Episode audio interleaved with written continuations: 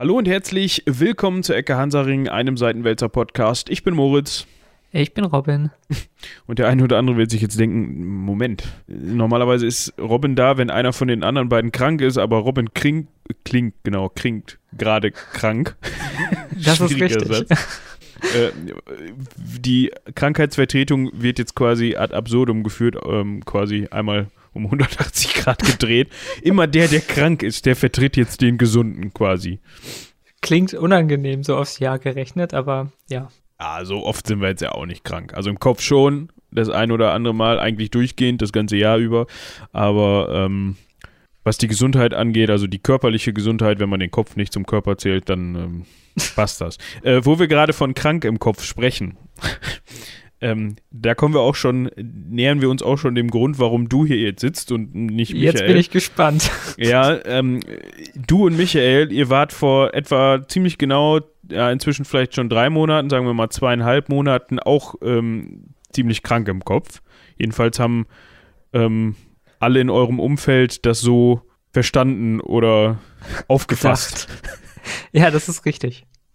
Ja, eigentlich hätten wir den, hätten wir das Intro äh, nicht mit äh, ich bin Moritz und ich bin Robin, sondern ich bin Alexander und äh, ich bin August. Und ich bin August. Genau, so hätten wir das eigentlich machen sollen, aber ich fand das ein bisschen zu, ein bisschen too much.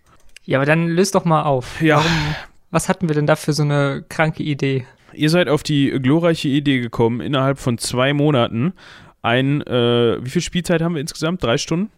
Ja, knapp drei Stunden ein knapp dreistündiges Hörspiel, voll vertontes Hörspiel mit äh, über 40 Sprechern, eigens komponierter Musik äh, und kompletter Geräuschkulisse auf die Beine zu stellen und das am 3. und 4. Dezember äh, in die Premiere zu geben. Ja, ist doch gar kein Problem. Das schaffen die bestimmt auch bei, weiß ich nicht, Audible oder so. Genau. Können ja mal anrufen da und fragen, wie lange die für so ein, ja, zugegeben, so ein, ich so ein Rebecca Gablé-Hörspiel, das hat dann auch mal nicht nur drei Stunden, sondern eher 30. Aber ähm, trotzdem, ich habe gesagt, nö, schaffen wir nicht. ich glaube, das haben die meisten gesagt und wir selber waren uns auch eher so, ja, wird schon passen, einig. Aber ähm, ich glaube, jetzt sind wir soweit, wir können verkünden, wir haben es geschafft. Ja, wir haben es tatsächlich geschafft. Also ich habe also noch nicht ganz, äh, muss man dazu sagen. Aber die ersten beiden Folgen sind äh, online und wurden ähm, prämiert. Kann man das so ausdrücken? Ja.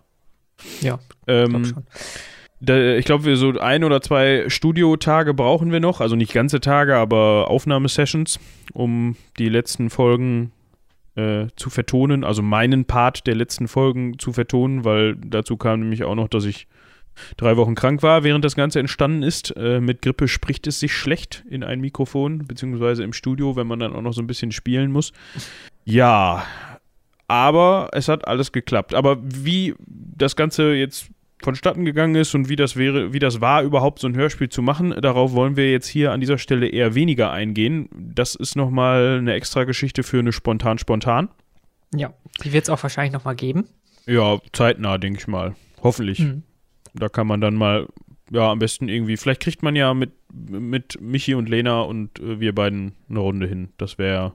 Das wäre passend. Angenehm. Michi müsste doch jetzt sogar zwei Mikros anschließen können, ne? Weiß ich nicht, kann sein. Ich glaube schon. Ich glaube, der hat jetzt ein Interface für zwei Kanäle. Das wäre dann ja hervorragend. Ähm, wie dem auch sei, Heute soll es so ein bisschen, wir sind ja in der Ecke Hansaring, deshalb soll es heute so ein bisschen um den geschichtlichen Teil äh, dieses Hörspiels gehen. Das Ganze ist nämlich äh, oder beruht äh, auf äh, wahren äh, Begebenheiten. So. Diesen Mann, den Herrn Alexander, hat es wirklich gegeben.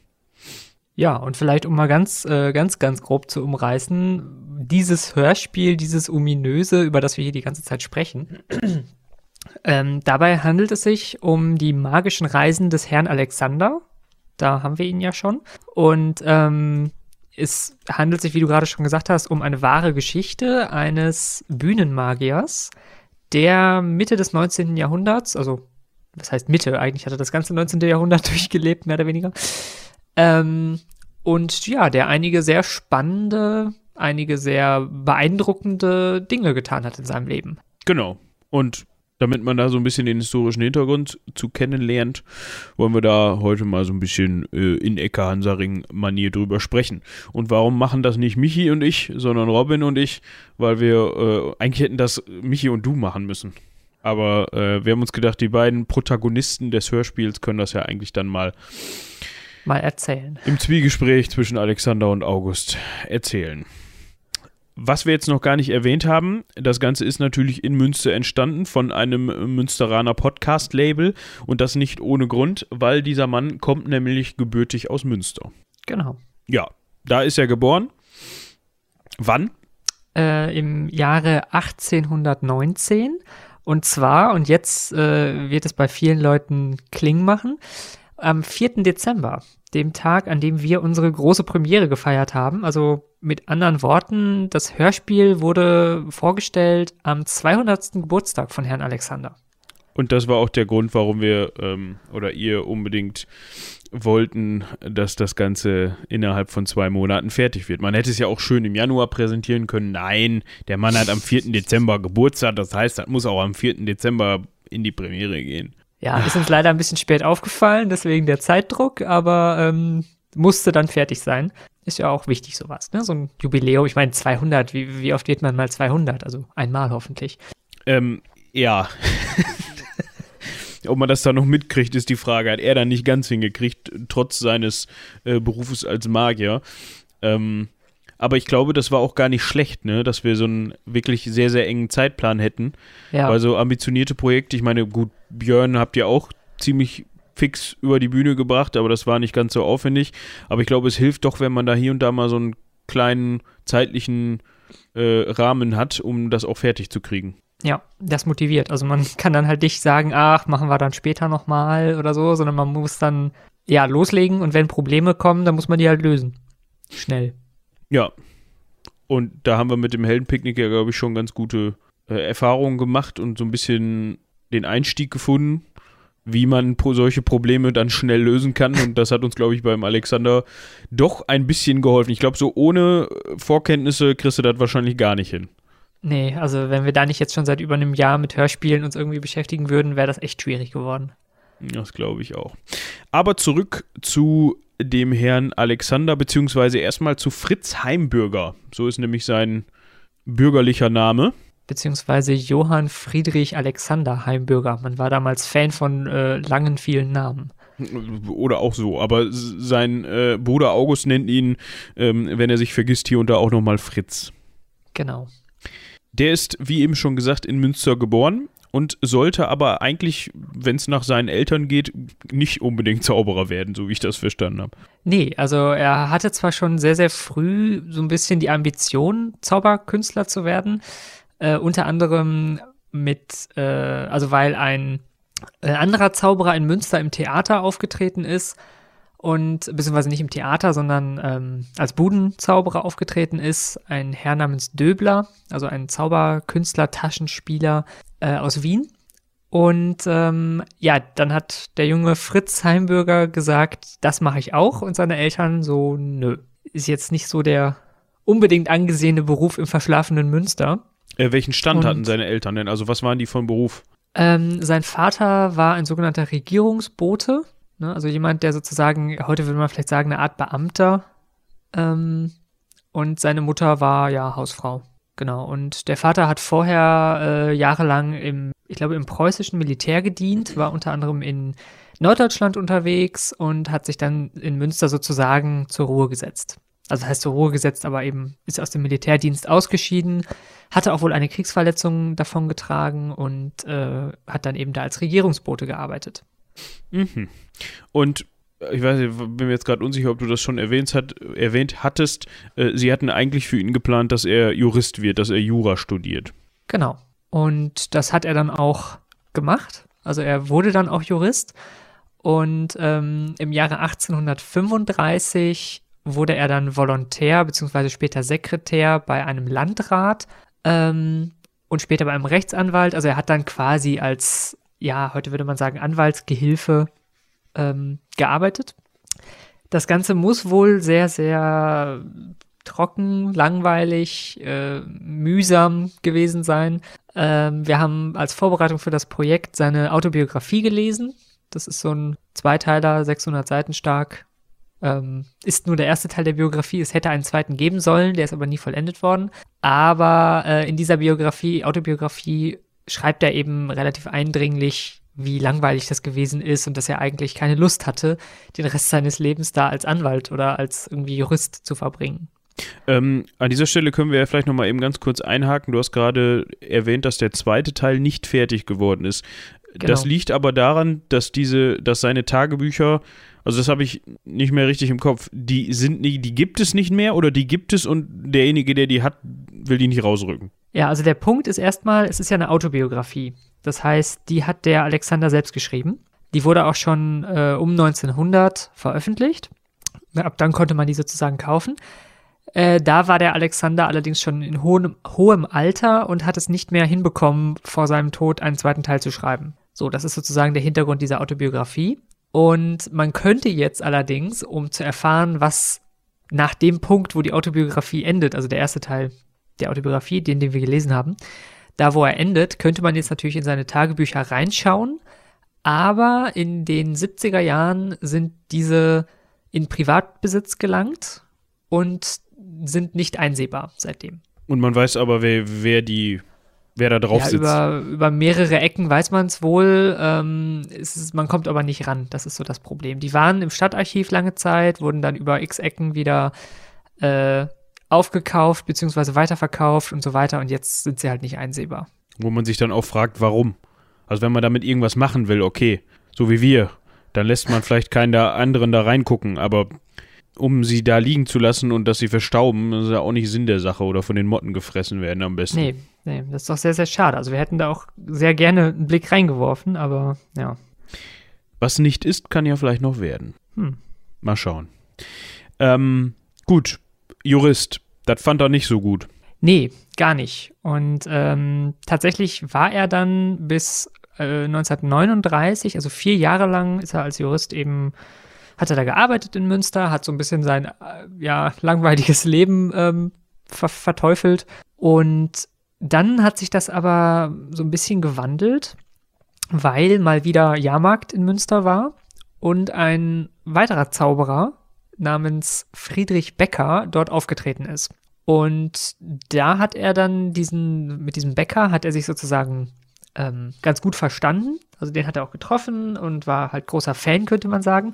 Und hat unter anderem auch kurze Zeit als dessen Assistent bei einigen Stücken assistieren dürfen, hier in Münster. Und als dieser Bäcker dann wieder abgereist ist, stand eigentlich der Entschluss schon fest, dass er gesagt hat, okay, ich möchte nicht mehr hier als Jurist verstauben, sondern Zauberei, dieses, ja, Showbusiness ist meins. Und ist Bäcker nachgereist und äh, problematisch war halt, dass man damals durch Briefe nur sehr, sehr langsam kommunizieren konnte. Und hat diesen Bäcker daraufhin eine ganze Zeit lang verfolgt, quer durch Deutschland bis äh, nach Dänemark hin. Und hat ihn aber nie eingeholt, sondern war immer so ein, zwei Tage zu spät, als der Bäcker schon wieder weitergezogen war. Die Nadel im Heuhaufen quasi. Ja, genau. Und problematisch war dann ja auch noch, ähm, ich hatte ja vorhin schon gesagt, seine Eltern, denen war das nicht so recht, dass er da Zauberer wird. Dementsprechend haben sie das ganze Unterfangen auch nicht unterstützt, auch nicht finanziell. Das heißt, äh, er hat sich zwar ein kleines Darlehen geholt für seine Aktion, ähm, hatte aber tendenziell kein Geld und musste dementsprechend äh, versuchen, mit sehr, sehr wenig Geld beziehungsweise gar keinem Geld irgendwie diese Reise zu finanzieren, was damals auch schwierig war. Also man reiste mit der Postkutsche so ein bisschen wie im Wilden Westen, wo man das vielleicht noch kennt. Ähm, und diese Postkutschfahrten waren auch relativ teuer. Also gerade wenn man die sogenannte Expresskutsche genommen hat, also die, die äh, den direkten Weg ohne irgendwelche Umwege und Zwischenhalte gefahren ist. Und äh, er hat dann auch ein ums andere Mal, da gibt es sehr, sehr lustige Geschichten, die eben in der Autobiografie zu finden sind, hat er so Sachen gemacht, wie dass er irgendwelche äh, Kutscher auf gut Deutsch verarscht hat, dass sie ihn mitnehmen und ähm, das dann auch aufgeflogen ist und so. Also doch schon ein gewieftes Kärtchen, der gute Herr Alexander, auch zu, in, in jungen Jahren schon. Aber ich meine, wenn man sich so einen Beruf anlacht, dann sollte das auch der Fall sein. Ähm, unser Hörspiel steigt jetzt ja, jetzt ist die, ist die Frage, wir wollen natürlich so gut wie gar nichts vorwegnehmen oder, oder eigentlich zu, nicht auf die Passagen eingehen, die wir im Hörspiel behandeln, weil das sollt ihr euch ja schön selber anhören. Dafür haben wir uns ja die Mühe gemacht. Da soll jetzt ja hier nicht noch alles mal brühwarm euch äh, vorgekaut werden, damit ihr in das Hörspiel nicht mehr reinhören müsst. Also an dieser Stelle könnt ihr auch gerne rüberschwenken und äh, die, also zumindest die ersten beiden Folgen hören, damit ihr mal einen Eindruck bekommt. Kommt so ein bisschen darauf an, wann das hier ähm, über euer Kopfhörer trällert. Am besten wäre es eigentlich so im Nachgang, ne? Also erst ja. alle Folgen hören und dann ähm, diese Episode Ecke Hansaring hören. Obwohl dann kriegt die irgendwann im Januar so mega den Peak. So, auf einmal. Boom, alle hören sie. Ja, genau. Ähm, den hat er dann eingeholt und war genau. dann sein Assistent, glaube ich, ne? Ja, also er hat es dann im Grunde geschafft. Also, was heißt geschafft? Er war dann irgendwann bei Herrn Becker, ähm, der war sogar so nett, dass er ihn eingestellt hat, obwohl er zu dem Zeitpunkt, also man muss sich jetzt vorstellen, ein halbes Jahr später, äh, obwohl er zu dem Zeitpunkt bereits einen neuen Assistenten hatte, ähm, hatte er wohl irgendwie Gefallen an diesem hartnäckigen Burschen, der ihm dadurch Deutschland nachgereist war, gefallen, äh, gefunden und hat ihn eingestellt als Assistenten. Und äh, das hat er auch eine Weile gemacht. Dann war nur irgendwann wieder so ein bisschen das Problem, so als Assistent, wo man halt immer nur die Tricks vorbereitet, aber nie der ist, der selber auf der Bühne steht und die präsentiert. Das reichte dem Alexander bzw. dem Fritz noch nicht. Und dann hat er sich eben einige Zeit später, ähm, 1940, einer 18. 1840, äh, sorry, ja. 1840 natürlich, hat er sich erst einem polnischen ähm, ja, Schausteller angeschlossen, namens äh, Kalewski und später dann einer russischen Familie, die eben auch so als Schausteller, Künstler und so weiter über die Jahrmärkte gezogen sind und durfte bei dieser Familie dann auch als Zauberer auftreten. Also er hat dann einen Teil der Vorstellung bekommen, weiß ich nicht, so 20 Minuten oder so und durfte in der Zeit halt zaubern. Ja. Ja, eigentlich ja ganz gut. Problematisch war auch daran wieder, dass ähm, also er war jetzt sozusagen selbstständig auf eine gewisse Art und Weise, aber musste sozusagen immer noch so verschiedene niedere Dienste verrichten. Also äh, zum einen natürlich die ganzen Apparate pflegen von der Familie. Die hatten auch andere Kunststücke, wie zum Beispiel so ein äh, Wasserspiel, wo dann so Wasserfontänen so rumgehüpft sind. Oder ein Apparat, ähm, der sozusagen ein eine Geistererscheinung auf einer Bühne ermöglicht. Ja, das äh, war also, eher unangenehm, habe ich gehört. Genau, weil diese Apparate so funktionieren, dass man auf der Bühne einen durchsichtigen Vorhang montiert, auf den von einer aus einer Kiste, die unter der Bühne versteckt ist, ähm, quasi ein Bild projiziert wird. Also man könnte das heutzutage den gleichen Effekt mit einem Beamer äh, erzeugen. Nur hatten die keinen Beamer, sondern da war eben diese Kiste und in dieser Kiste, die mit äh, Kerzen, Fackeln und so weiter ganz, ganz hell ausgeleuchtet waren und mit Spiegeln ausgekleidet, ähm, musste jetzt also die Person, die auf der Bühne als Geistererscheinung äh, erscheinen sollte, sich reinlegen und da so ein bisschen rumspuken.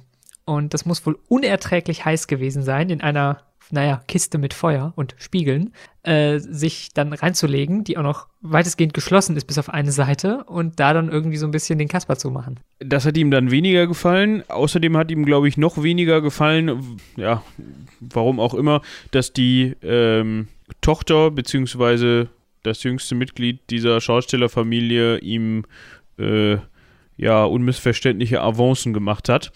Hm, muss wohl nicht so ganz eine Schönheit gewesen sein. oder sie ja, war einfach. Weiß ich nicht.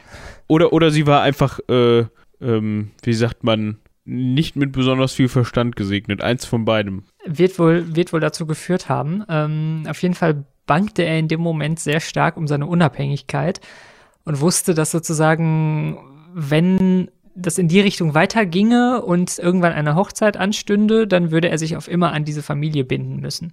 Und ja, das wollte er nicht auf keinen Fall und hat dann, als man in Hamburg war, beschlossen, irgendwie sich selbstständig zu machen. Ja, und das hat er dann auch, man könnte sagen, geschafft. Es war ein bisschen schwierig, weil natürlich, wenn irgend so ein Junge da ankommt und sagt, er wäre Zauberer und er möchte jetzt mal irgendwo in Hamburg im Theater spielen, äh, kann man sich vorstellen, das wird nicht so gern gesehen. Ja, vor allem wird, wird, wird es ihm wahrscheinlich erstmal nicht abgekauft. Nee, er war zu der Zeit 20. Ähm, also jetzt eben noch nicht so der, ich sag mal, gestandene Mann. Und hat dann äh, über einen Redakteur einer Zeitshow, Zeitung, einem Karl Töpfer, der für die Thalia geschrieben hat, hat, den hat er so beeindruckt, indem er ihn besucht hat und dann dessen Zimmerpflanze unter seinen Zylinder gezaubert hat. ähm, hat der ihm sozusagen weitervermittelt und hat gesagt, ja gut, äh, ich kann jetzt hier nicht so viel selber machen, aber ich habe Kontakte an einen Mann ähm, namens Salomon Heine. Und Ja, den hören wir ja auch im Hörspiel. Oder lernen Genau, wir auch im Hörspiel den kennen. könnt ihr euch freuen, der ist auch im Hörspiel drin. Äh, wem der Name Heine was sagt, äh, Heinrich Heine, der berühmte Schriftsteller, der Salomon ist dessen Onkel. Und der war zu dem Zeitpunkt äh, der reichste Mann Hamburgs, ein Millionär. Man, also viele Leute sagen sogar, er war der reichste Mann Norddeutschlands zu der Zeit und hat eben mit ja verschiedenen, also, also war quasi Händler, äh, Kaufmann und hat mit verschiedenen äh, Kaufmannstätigkeiten, weiß ich nicht, Import-Export, hat er sich eben ein Vermögen aufgebaut. Und der äh, war zu der Zeit auch schon relativ alt, also ich meine auf jeden Fall schon über 60. Und dem hat dann der Fritz eine Vorstellung geben dürfen und hat es geschafft, diesen ähm, Heine, diesen Salomon Heine, zu beeindrucken. Und der hat daraufhin gemeint, ja gut, das fand ich toll, du darfst jetzt bei mir Privatvorstellungen geben. Und das hat er auch getan, um natürlich an die illustre Gesellschaft ranzukommen, die bei Herrn Heine zu Hause, ähm, wie nennt man das im, im hochgestochenen Deutsch, äh, fällt mir gerade nicht ein, logiert haben, so. Genau.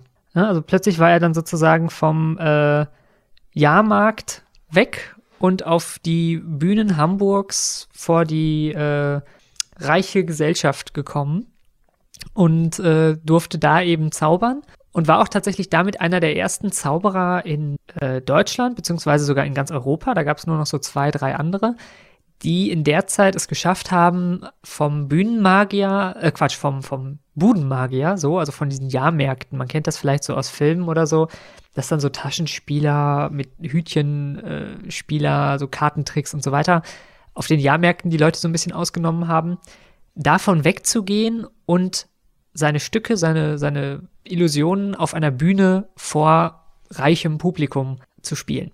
Genau. Und das ist ihm gelungen.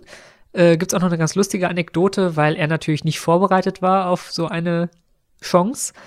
Und äh, zum einen musste er dann irgendwie dieser Familie vermitteln, dass er nicht weiter mit ihnen reisen würde, sondern jetzt seine eigene Show hat.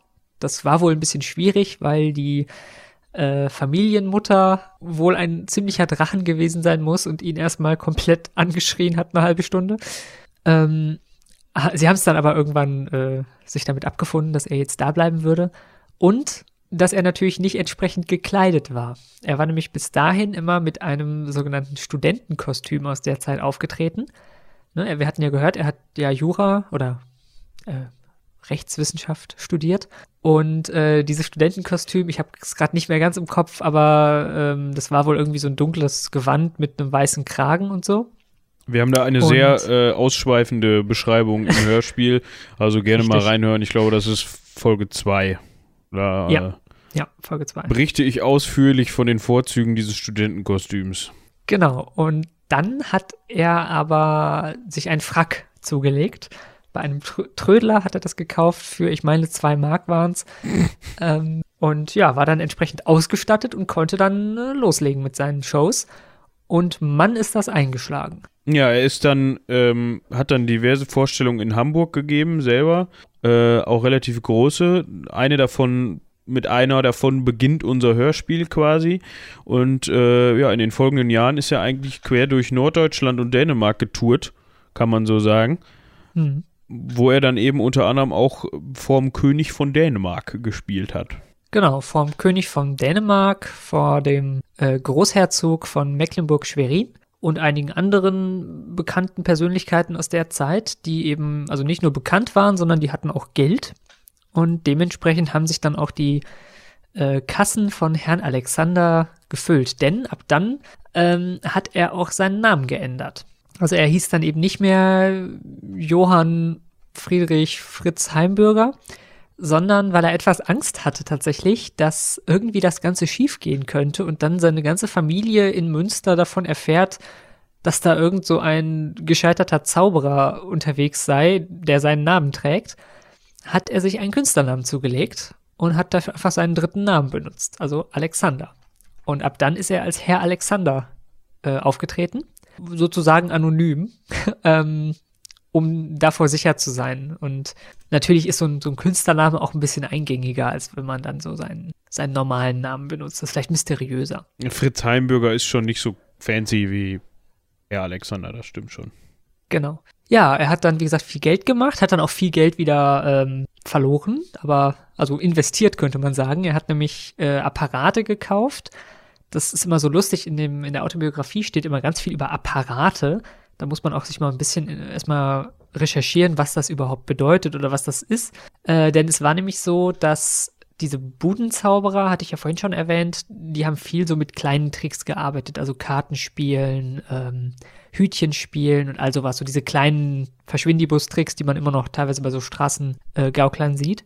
Was seine Show und auch die von einigen anderen Zauberern aus der Zeit, wie zum Beispiel Ondin, glaube Auguste Audin, ich muss mal eben nachschauen. Nicht so ganz, Robert Audin, beziehungsweise Jean, Jean Eugène, Eugen, Eugen, keine Ahnung, Robert Audin, Audin. Ähm, das ist der Mann, nach dem sich später Houdini benannt hat. Ähm, also Houdini ist nur ein Künstlername, der ist nach diesem Herrn benannt. Der war zur gleichen Zeit ungefähr, also in den 1840er Jahren, ein äh, Zauberkünstler, der in Frankreich rumgetourt ist und genauso wie er hat der Herr Alexander Apparate. Und Apparate sind jetzt eigentlich, heute würde man sagen, kleine physikalische Experimente. Also das, was man so im Physikunterricht vielleicht mal ähm, so in der fünften bis zehnten Klasse sich anguckt. Äh, das war so in etwa das, was er in den Vorstellungen gezeigt hat. Das heißt, er hat mit ähm, ja, Elektrizität äh, rumexperimentiert, er hat mit äh, Chemie experimentiert und er hat im Grunde überraschende, fantastische Reaktionen gezeigt, die die Leute sich nicht erklären konnten, weil sie zu der Zeit, das muss man eben auch bedenken, hatte man sozusagen als normaler Mensch, äh, wenn man sich nicht gerade mit Wissenschaft beschäftigt hat, jetzt kein allgemeines Grundwissen, wie man es heutzutage in der Schule vermittelt bekommt. Das heißt, so ganz, ganz simple physikalische Phänomene wie zum Beispiel eine Fliehkraft, ähm, die es ja so auch nicht gibt, aber egal, äh, die kannten die Leute gar nicht und haben sich dann gewundert. Oder eben, ähm, ja, also bestimmte Kräfte in der Physik, eben Strom, also dass etwas elektrisch aufgeladen ist, was das bedeutet. Und allein schon sowas Simples wie, äh, dass einem die Haare zu Berge stehen, wenn man so eine Stromkugel anfasst, das war völlig beeindruckend und hat niemand so erwartet und ja, war eben ziemlich fantastisch. Er hat quasi ähm, die Unwissenheit der Leute ausgenutzt, um Geld zu machen. Ja, so könnte man es ganz plump formulieren. Richtig. und was natürlich noch dazu kommt, das muss man auch sehen, ähm, wir sind in einer Zeit, also die 1840er Jahre, in der man ganz, ganz extrem an Übernatürliches geglaubt hat. Das heißt, es war so eine Strömung zu der Zeit, dass die Leute ähm, all das, was man so kennt, Geistererscheinungen, äh, Hexerei, den Kontakt zum, zum Jenseits und sowas alles hat man wirklich geglaubt und wollte das auch finden, also wollte das auch glauben. Und da sind so Strömungen entstanden, wie beispielsweise, das kennt man vielleicht auch so, in, gerade in Frankreich diese Seancen, also hat man vielleicht auch schon mal gehört oder gesehen. Gehört habe ich, das, gehört hab ich das schon mal, ähm, aber ich kann da gerade überhaupt, gerade überhaupt nichts zu im Kopf. Ja, das ist dieses, ähm, es gibt Leute, die behaupten, dass sie ein Medium seien und dass sie mit der Geisterwelt in Kontakt treten könnten. Meistens so, äh, ja, ältere Frauen, auch manchmal jüngere, ähm, aber auch Männer zu der Zeit. Und die haben dann eben von sich behauptet, meistens so ein bisschen wissen, halbwissenschaftlich erklärt mit irgendwelchen äh, psychokinetischen äh, Dingen, dass sie angeblich eben mit dem Jenseits in Kontakt treten könnten.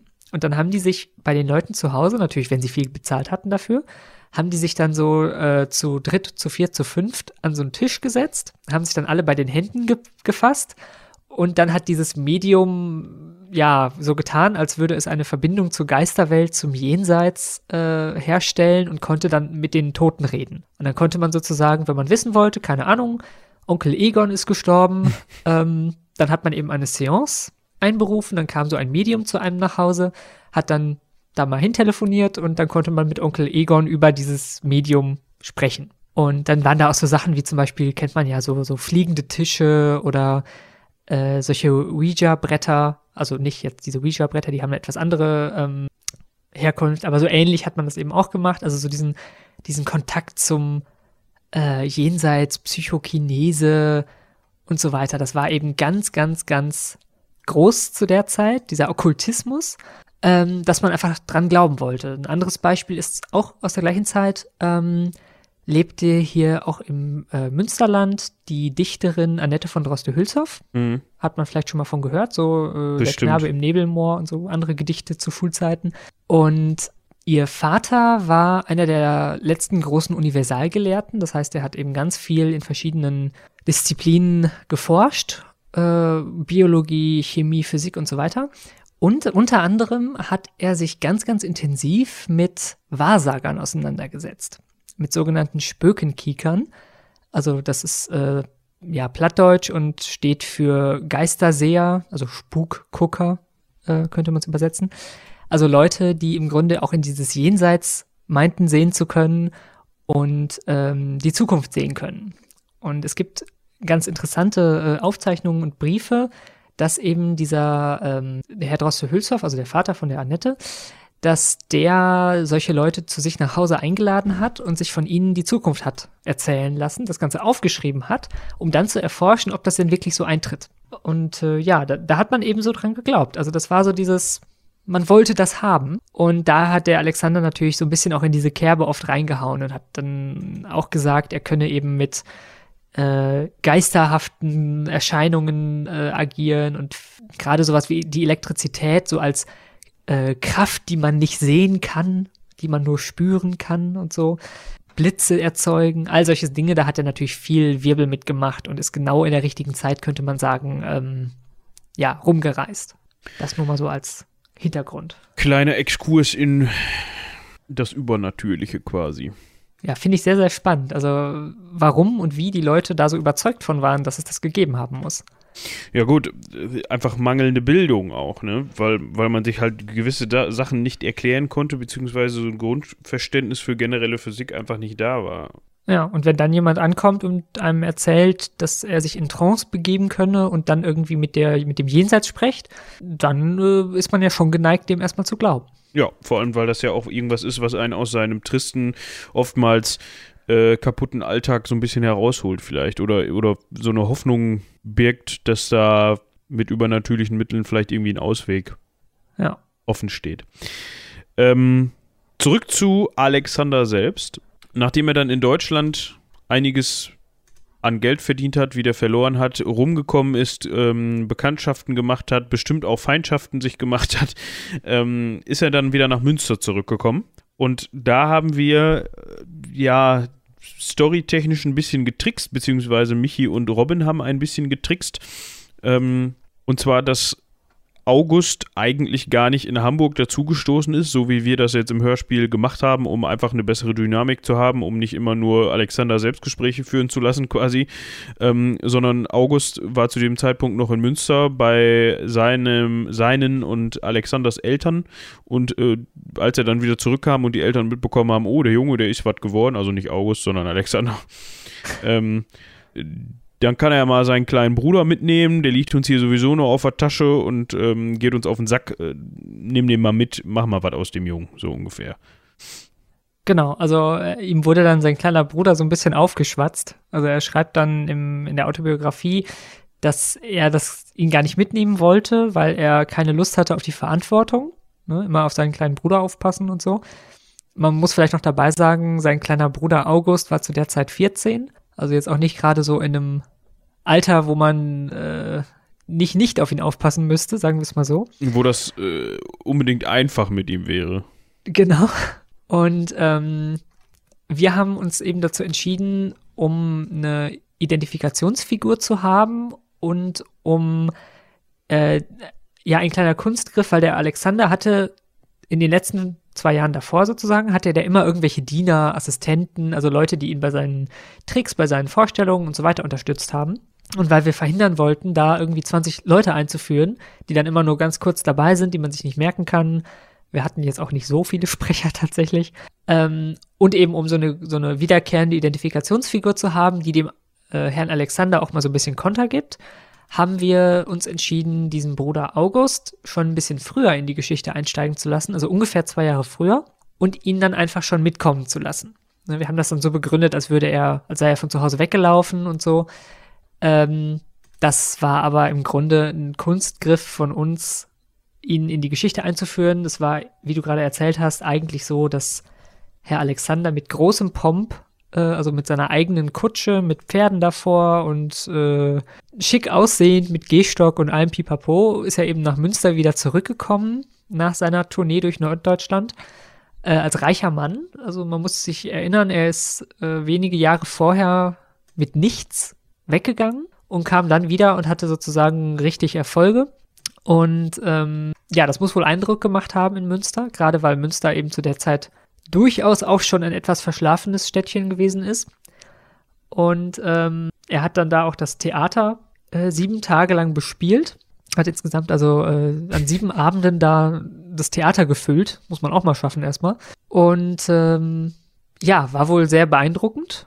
Hat auch äh, zu der Zeit, das ist immer so eine Geschichte, die ich sehr cool finde, äh, einen seiner wohl spektakulärsten Tricks uraufgeführt. Äh, und zwar hat er mit dem Schuss einer Pistole 200 Kerzen entzündet. Muss wohl beeindruckend gewesen sein, weil ne, Scheinwerfer gab es nicht und so. Durch Reibungsenergie ist das entstanden, ne? Genau, also äh, er schreibt da nicht exakt, wie es funktioniert, ähm, schreibt aber, dass er Reibungselektrizität genutzt hätte. Also im Grunde das, was man bekommt, wenn man schon mal einen Ballon äh, gerieben hat und damit die Haare so angezogen hat. Das ist Reibungselektrizität. Ähm, das war die einzige Form von Elektrizität, die man damals hatte. Also das, was äh, hier so Nikolai Te Tesla und Co. gemacht haben mit ihren Tesla-Spulen und Blitzen und keine Ahnung was, das kam erst knappe 40 Jahre später.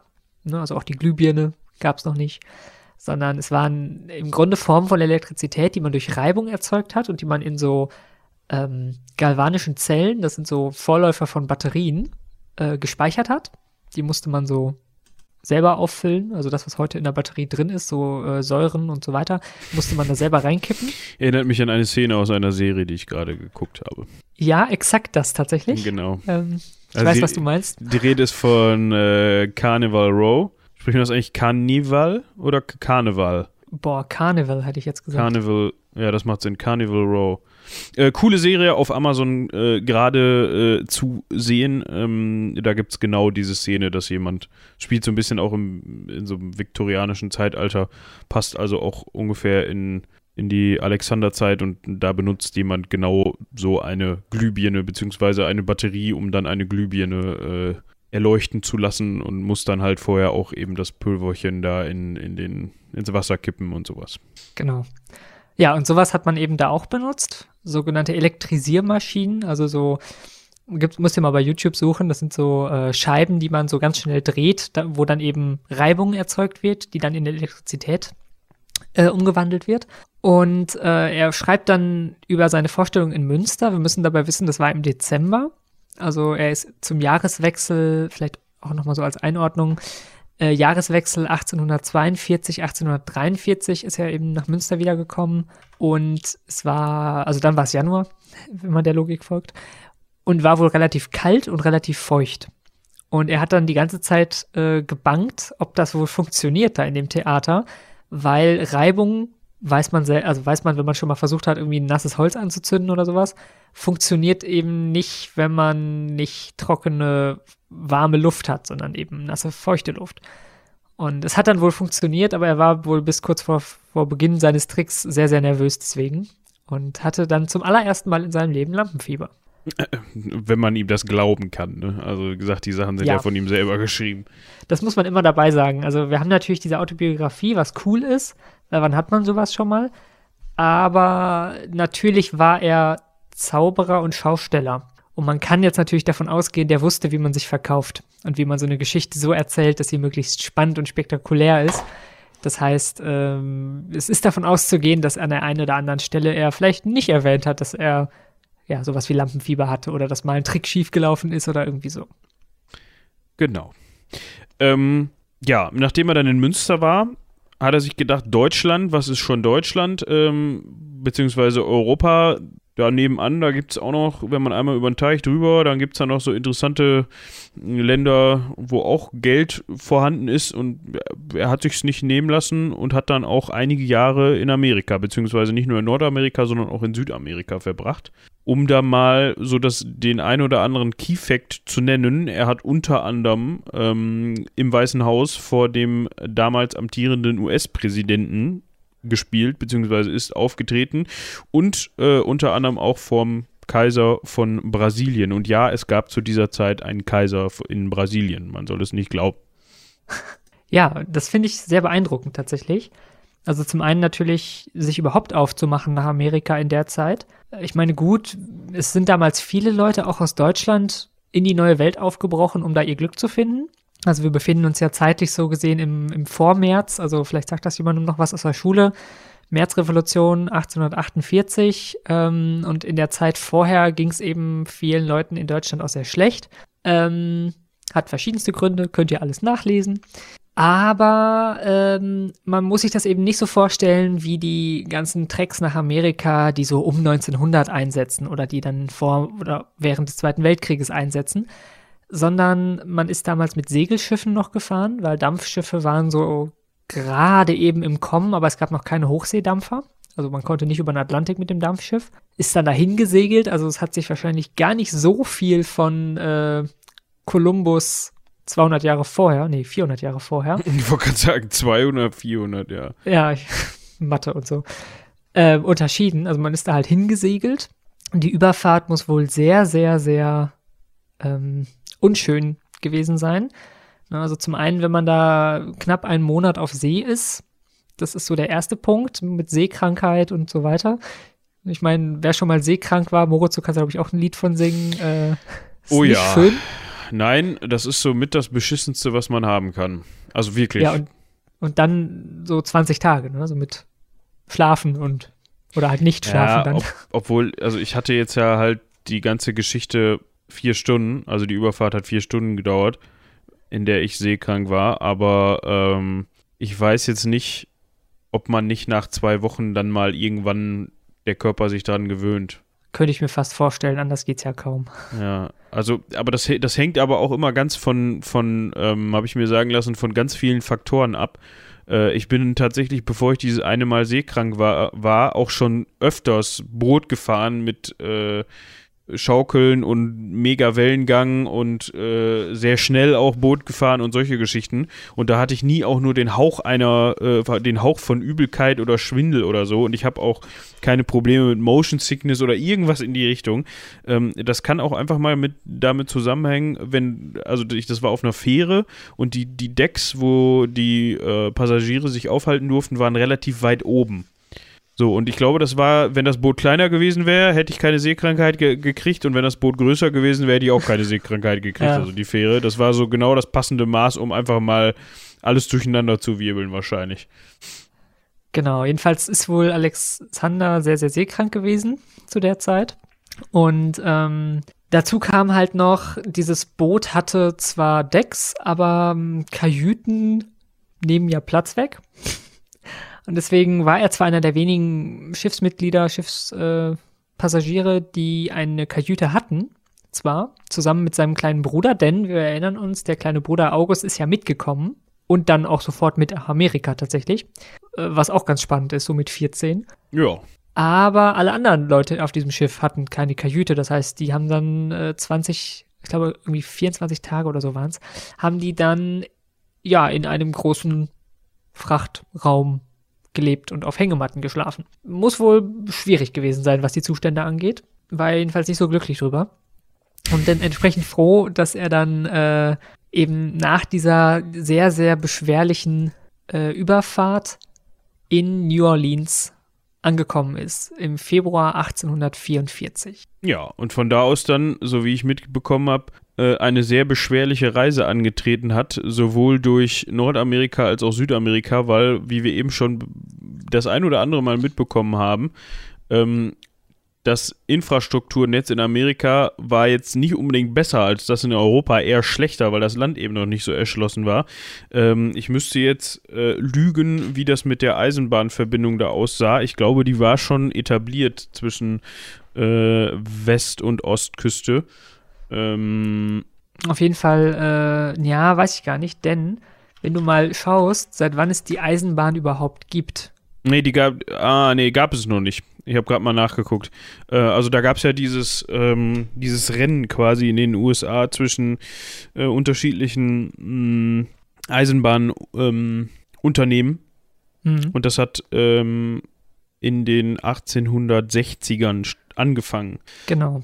Ja. Weil die Eisenbahn an sich ist nämlich erst 1825 so ganz frühe Eisenbahn, also so, so Dampfmaschine auf Rädern ähm, gab es halt erst seit 1825 und so richtig genutzt wurden sie dann eben erst ab 1840. Also dementsprechend kam das so gerade auf und dann eben noch mal ein bisschen später erst in den USA.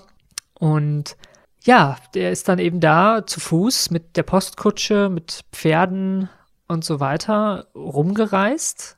Ähm, ganz, ganz witziger Fun Fact am Rande, er konnte kein Englisch. Das ist auch ein Problem, wenn man da hinkommt und kein Englisch spricht. Ähm, er hat sich dann beholfen, indem er seine Vorführungen verkleidet als Chinese gehalten hat. Ich meine, wie auch sonst, ne? Klar, wäre ja, mir auch auf den ersten, wäre mein erster Gedanke gewesen, Mensch, kommst du nach Amerika, kannst kein Englisch, klar, verkleidest dich als Chinese. Ja, weil ich meine, Chinese, dem hat man dann irgendwie abgekauft, dass er nicht redet. Wahrscheinlich war es ihm peinlich, das Ganze auf Deutsch zu machen. Und äh, ja, seine Show als Chinese war tatsächlich relativ erfolgreich, sodass er dadurch dann auch wieder ein bisschen Geld äh, verdienen konnte, konnte dann nach und nach auch Englisch lernen, sodass er dann auch irgendwann wieder unter dem Namen Herr Alexander eben auf Englisch dann auftreten konnte. Ähm, die Shows oder die, die Kunststücke waren ähnliche wie die, die er in Deutschland schon gemacht hat. Er hat sie aber noch erweitert. Also er hat da noch wohl einige sehr, sehr spektakuläre äh, Tricks dem Ganzen zugefügt. Zum Beispiel, dass er einen Wasserbottich mit einem Goldfisch drin hat erscheinen lassen, so aus dem Nichts. Also da weiß man inzwischen, wie er funktioniert. Er hatte wahrscheinlich diesen äh, Goldfisch Wasserbottich die ganze Zeit während seiner gesamten Vorstellung quasi unter seinem langen Gewand, äh, so zwischen den Beinen. Gerade als alter Chinese, wenn er dann so ein bisschen über die Bühne wackelt, äh, ist das wohl auch sogar ganz sinnvoll gewesen für seine Show und konnte dann als letzten Trick halt diesen Wasserbottich zum Vorschein zaubern. Oder einen äh, ähnlichen Trick, den man heute tatsächlich so noch kennt. Ähm, der Trick hieß, gucken, das Wunder von Hindustan oder das in der Luft schwebende Kind. Das war weltweit eine der ersten Schwebenummern. Also vielleicht kennt man das heute so, dass ein Bühnenmagier irgendwie eine junge Dame so hinlegt und die dann zum Schweben bringt. Das war es jetzt noch nicht. Aber er konnte ähm, ein Kind, das auf einem Stuhl sitzt, da konnte er den Stuhl wegnehmen und dann schwebte das Kind in der Luft. Und der Trick ist tatsächlich relativ simpel und man kennt ihn immer noch. Vielleicht hast du schon mal irgendwo ähm, so Straßengaukler gesehen, Moritz. Mhm. Irgendwo in so großen deutschen Städten hängen die manchmal rum, ähm, wo einer so in der Luft schwebt. Ja. Der sitzt dann so im Schneidersitz, scheinbar in der Luft. Und genau das gleiche war der Trick. Also der, der funktionierte genauso. Das ist einfach so, dass äh, sozusagen ein dünner Metallstab also meistens halten die einen Stab in der Hand, also so, so ein Gehstockstab, so ein Gandalf-Stab mäßig.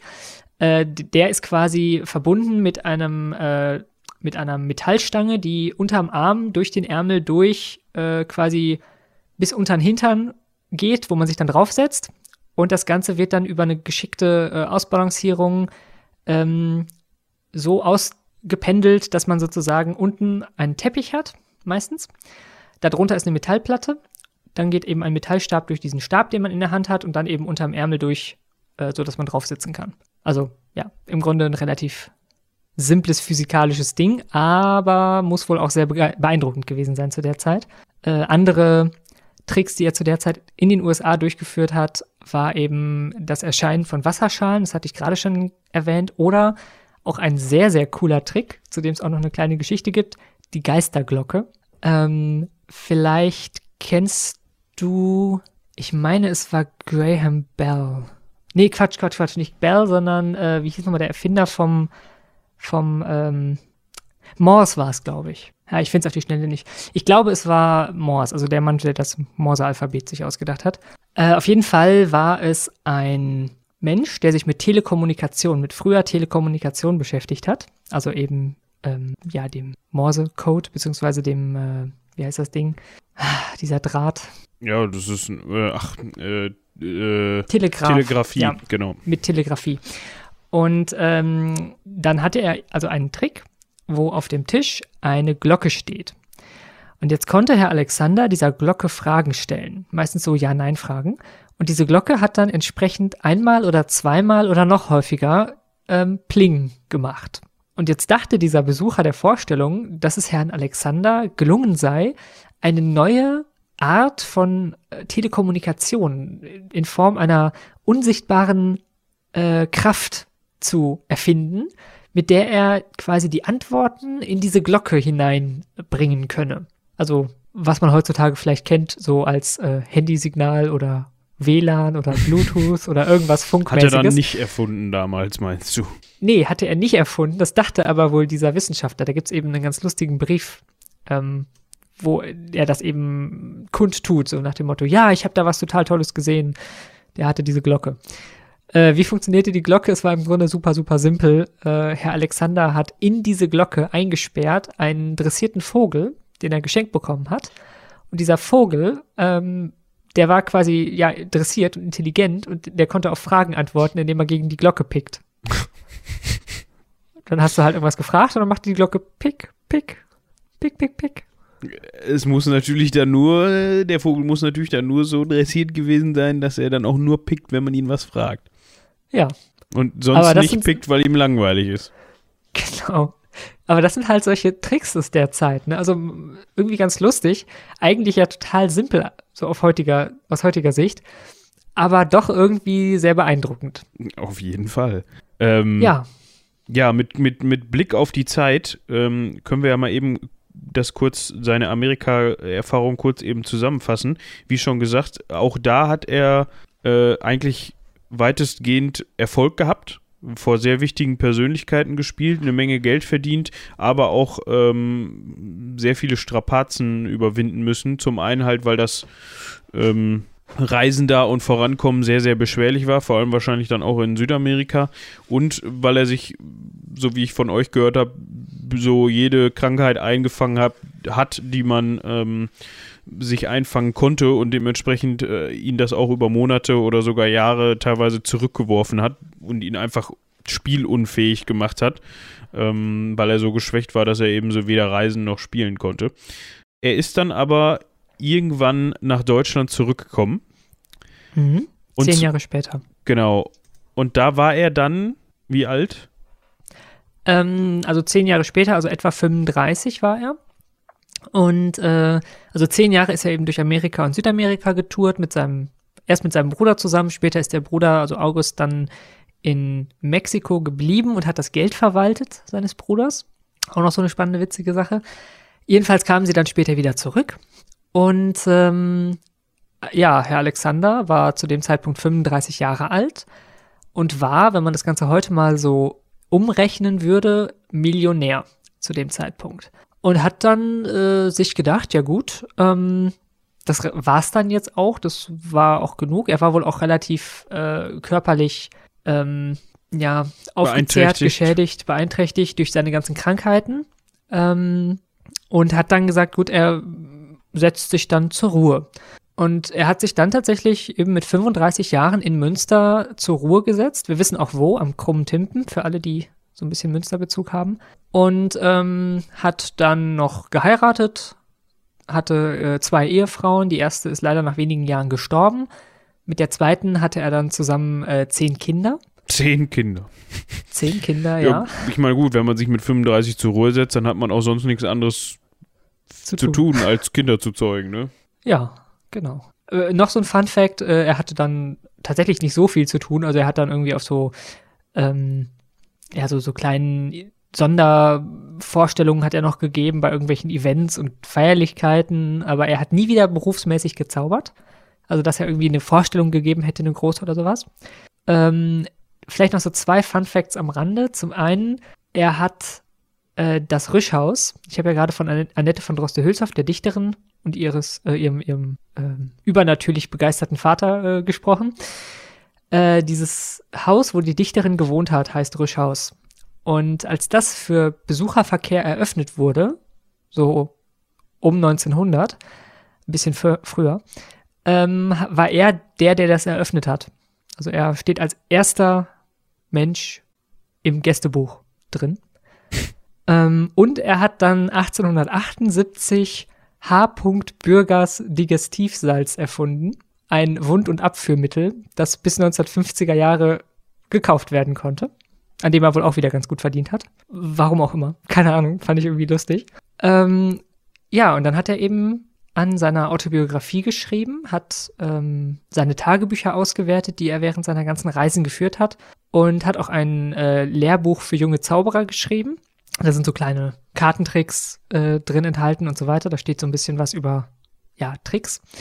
Und ähm, 1877 hat der Kaiser von Brasilien, du hast ihn vorhin schon kurz einmal ähm, erwähnt, ja. erwähnt, der hat ihm einen Besuch abgestattet in Münster. Auch so ganz lustig, ne, weil der Kaiser von Brasilien, Dom Pedro II., war äh, in Deutschland unterwegs mit dem Zug und hat dann äh, während seiner Durchreise wohl mitbekommen, dass Herr Alexander da wohl in Münster wohne und hat dann ähm, den ganzen Bahnhof lahmgelegt, indem er einfach den Zug hat anhalten lassen und hat sich dann in der Eisenbahnstation mit Herrn Heimbürger getroffen und sie haben irgendwie eine Unterhaltung geführt und Tee getrunken. Ja, auch ja. schön. Ja, war mal was los in Münster. Ja. Der Kaiser von Brasilien war zu Besuch. Das muss man erstmal hinkriegen. Ja, und deswegen einem Zauberer. Ja. Der auch schon wieder, also das war jetzt, mal im Überlegen, wie viele Jahre später? 30 Jahre später. Ja. Haben sich beide gut gehalten anscheinend zu dem Zeitpunkt. Ja. Einen ähnlichen Besuch, aber noch einiges später, hat er bekommen 1903. Also ja, gar nicht so kurz vor seinem Tod. Er ist ähm, 1909 gestorben, im Alter von 89 Jahren, also hat sich auch echt gut gehalten, wenn man bedenkt, wie viele Krankheiten er sich unterwegs mal eingefangen hatte und so weiter. Aber wahrscheinlich härtet das dann irgendwie ab. ja, wenn du einmal alles hattest, dann kann ich nichts mehr umbringen, so ungefähr. Ja. Ähm, da hat ihn jedenfalls 1903 jemand besucht, den man ebenfalls vom Namen her kennt, nämlich Harry Houdini, der Zauberer. Das ist so einer der Zauberer, auch so aus dem äh, Anfang des 20. Jahrhunderts. Den Namen kennt man noch so am ehesten. Also ja, also Houdini, so, der sagte, immer eigentlich, sagte einem eigentlich was, würde ich genau, sagen. Genau, während der Alexander, den kennt eigentlich ja kaum noch jemand, gerade in Deutschland. In den USA noch deutlich mehr Leute, weil er da eben sozusagen den Höhepunkt seiner großen Karriere hatte. In Deutschland ist er aber weitestgehend ähm, untergegangen. Und äh, 1903 kam dann Harry Houdini vorbei. Da gibt es auch ein ganz witziges Foto, wo man eben den alten Alexander und Houdini zusammen sieht. Und die haben sich dann ja auch getroffen und unterhalten über Zaubertricks und äh, das Zauberleben allgemein und so weiter. Ja, und 1909 ist er dann in Münster verstorben. Genau, das Grab gibt es tatsächlich immer noch ähm, auf dem Zentralfriedhof in Münster. 2007 äh, wurde auch der Grabstein wieder restauriert und neu aufgestellt. War zwischenzeitlich äh, ja verwittert und umgestürzt und so weiter. Und das Grab kann man eben besuchen und ähm, man kann eben die Autobiografie von ihm lesen. Die ist zwar nie in einer wirklich, ähm, ich sag mal, offiziellen Ausgabe erschienen. Es gibt aber einige Privatverlags, also im, im Selbstverlag erschienene Editierungen davon. Und ähm, vielleicht auch noch so als Rausschmeißer. Wir versuchen natürlich heute so ein bisschen uns vorzustellen, ähm, ja, was, zu was für einer Zeit hat Herr Alexander damals gelebt und auch wie bekannt war er denn eigentlich? Und ich habe ja schon gesagt, hier in Münster oder überhaupt in Deutschland, also kennt ihn jetzt nicht so wirklich jemand. Wir, wir sind auch eher zufällig äh, drüber gestolpert über diese Geschichte. In den USA sieht das schon ein bisschen anders aus. Was einfach auch daran lag, dass er eben da große Erfolge hatte, vor dem Präsidenten gespielt hat und so weiter und auch so die Bühnenmagie in Amerika mitgeprägt hat. Und er war zum Beispiel so bekannt, dass er in dem Roman Moby Dick von Herman Melville erwähnt ist an einer Stelle. Und zwar in einem, ja, fast schon unwichtigen Nebensatz ähm, steht in etwa drin, äh, etwas sehr Beeindruckendes ist geschehen. Kann Herr Alexander ein solches Kunststück vollbringen? Ja. Also wurde einfach vorausgesetzt, dass man den Namen sowieso kennt, wenn das Genau. da drin steht. Es musste nicht weiter so erklärt werden, wer ist Herr Alexander, was soll das und so weiter, sondern ja, es wird im Grunde in diesem Buch vorausgesetzt, den kennt man schon. Ja. Du hast zwar eben von diesen kleinen ähm, Privatverlagen, ist glaube ich das richtige Wort, äh, erzählt, die das noch, wo man das noch so Print-on-Demand-mäßig bestellen kann. Ähm, das macht ihr natürlich nicht, sondern ihr geht jetzt, wenn ihr es noch nicht getan habt, äh, entweder auf seitenwälzer.de oder auf Spotify oder Deezer oder was weiß ich, äh, Apple Podcasts und hört euch unser Hörspiel zum Herrn Alexander an und zwar pronto bitte, weil das noch nicht passiert ist. Ähm, Richtig. und ja, das vorneweg. Danach kommt natürlich dann das Heldenpicknick, was ihr auch nicht verpassen solltet und äh, diverse andere Formate, die wir äh, noch betreiben. Äh, wir entschuldigen uns natürlich für die kleine Verspätung des Heldenpicknicks am Freitag. Das Heldenpicknick ist dann hoffentlich gestern erschienen, wenn ihr das hier hört. Zeitblase. Zeitblase, genau. Ähm, ja, da muss man einfach verstehen, dass der Alexander doch momentan, wenn wir da den, den wöchentlichen Veröffentlichungszeitplan ähm, schaffen wollen, dass der Alexander momentan einfach ähm, ein bisschen Vorrang hat und da auch sehr viele Ressourcen frisst, was das Cutten und ähm, Editieren und so weiter angeht. Aber wir sind ja fast pünktlich, was das Heldenpicknick angeht. Also, ja. Und natürlich habe ich auch in der letzten Folge schon erwähnt, in der Folge, die ihr jetzt noch nicht hören werdet, sondern erst nächste Woche, weil wir die haben wir nämlich schon vorher aufgenommen und ja, noch mehr Zeitblase, ist schwierig. Ähm, es wird auch wieder eine Weihnachtsepisode vom Heldenpicknick geben, die dann kurz vor Weihnachten rauskommt. Yay, die ist aber auch noch nicht im Kasten. Die wird dann Wir machen uns da gar keinen Stress. nächste Woche Freitag aufgenommen. Ja. Und ich glaube, spontan, spontan hatten wir auch erzählt, wird es dann auch nochmal zeitnah eine Folge zum Hörspiele machen und zur, zur so Behind the Scenes Alexander Gossip-mäßig. Ähm, ja, dazu wird es auch nochmal eine spontan, spontan geben. Genau. Und ich würde sagen, vielen Dank fürs Zuhören. Zu, zu, zuhören. das mache ich nochmal. ich würde sagen, vielen Dank fürs Zuhören. Bis hierhin.